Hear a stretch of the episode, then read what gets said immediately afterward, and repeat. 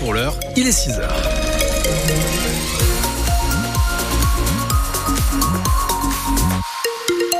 L'heure de faire un point complet sur l'actualité avec euh, Delphine Marion Boule. Avant un petit mot sur la météo de ce vendredi. Des nuages ce matin sur la Vienne et les Deux-Sèvres, des éclaircies cet après-midi. À toujours de la douceur de 10 à 12 ce matin et jusqu'à 14 degrés au meilleur de la journée. Les agriculteurs ont passé une partie de la nuit devant euh, la préfecture de la Vienne. Oui, tendez bien l'oreille. Dizaine de jours après le gros mouvement de colère et à huit jours du salon de l'agriculture, la coordination rurale, la FDSEA et les GIA ont maintenu la pression. Ils ont de nouveau manifesté hier à Poitiers. Ils dénoncent un enfumage de la part du gouvernement. Ils étaient une centaine d'agriculteurs avec une soixantaine de tracteurs jusqu'à tard cette nuit devant la préfecture. Ils ont été reçus vers minuit par le préfet de la Vienne. Pendant ce temps, dans les Deux-Sèvres, là encore, mobilisation. Une vingtaine d'agriculteurs bloquent depuis hier matin la base logistique de Système U à Praec, une action menée par les jeunes agriculteurs qui veulent rappeler que la loi Egalim doit être respectée par les GMS, les grandes et moyennes surfaces. Et d'ailleurs, les patrons de magasins U sont venus à leur rencontre et ils ont échangé sur place. Il n'y a pas que l'élevage qui va mal, tout le monde va mal. Oui, les salaires nous sont augmentés. Notre prix de revient fini n'est pas augmenté. Il est où le problème? On importe des produits qu'on est capable de faire chez nous avec de la qualité, un cahier des charges respecté, au doigt et à l'œil et qu'aujourd'hui, le nombre de camions qu'on a contrôlés, n'importe quel GMS, c'est inadmissible. On est d'accord, mais je peux comprendre, je peux comprendre que le consommateur ait des besoins, n'importe. Je peux l'entendre. Mais au jour d'aujourd'hui, c'est aussi au GMS de faire le boulot. Bien sûr, nous c'est le concept du libre choix dans nos rayons. Et nous on a des convictions et nous on, justement on travaille les filières. Il y a des engagements tripartites avec les, euh, euh, les, coopératives d'éleveurs ou autres. Après, on, peut agir sur nos produits à propre marque, les produits à marque U. les produits à marque U, on alimentaire, 80%, c'est de la fabrication par des, TPE et des PME françaises. Parce que ça, là-dessus, on, le maîtrise.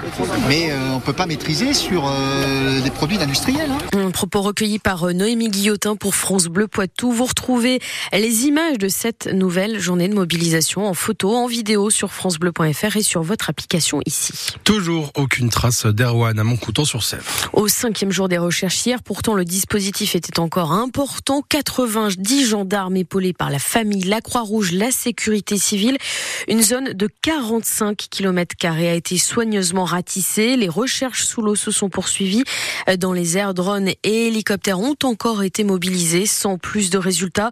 Les recherches reprennent ce vendredi matin avec une quarantaine de gendarmes et toujours la présence des plongeurs de La Rochelle. Que se passe-t-il à Poitiers, rue de Bourgogne? Deux départs de feu ont eu lieu dans la nuit de mercredi à jeudi dans une résidence Equidom. Euh, trois autres ont déjà eu lieu précédemment, des départs a priori volontaires que dénonce la mairie de Poitiers dans un communiqué. Elle apporte son soutien aux habitants. Une enquête est ouverte. Un triste anniversaire pour euh, les Ukrainiens installés dans le Poitou. La semaine prochaine, le 24 février, marquera les deux ans de l'invasion de l'Ukraine par la Russie. Deux ans que plusieurs dizaines de familles ukrainiennes, souvent des femmes avec leurs enfants, ont trouvé refuge chez nous, sont accueillis dans le Poitou. Alors pour remercier les Poitevins pour leur solidarité, leur générosité, leur humanité, plusieurs femmes ukrainiennes ont écrit et diffusé une lettre de remerciement et flamsionneau. Vous nous avez accueillis avec beaucoup de chaleur et humanité. Nous vous sommes éternellement reconnaissants. C'est sur la table de sa cuisine qu'Alina et ses amies ukrainiennes ont écrit ces mots de remerciement. On a cherché qu'est-ce qu'on peut faire, comment on peut marquer? Cette triste date. Après avoir été accueillis il y a bientôt deux ans en France, ces deux amies Evgenia et Lyudmila ont tout de suite su ce qu'elles voulaient écrire dans cette lettre remercier la France et les Français pour tout ce qu'ils nous avons donné pendant ces 12 ans comment on était entouré avec beaucoup de chaleur, beaucoup d'attention. C'est énorme. Alors pour récupérer le plus de signatures et de témoignages, elles essayent de contacter toutes les familles ukrainiennes installées dans la Vienne.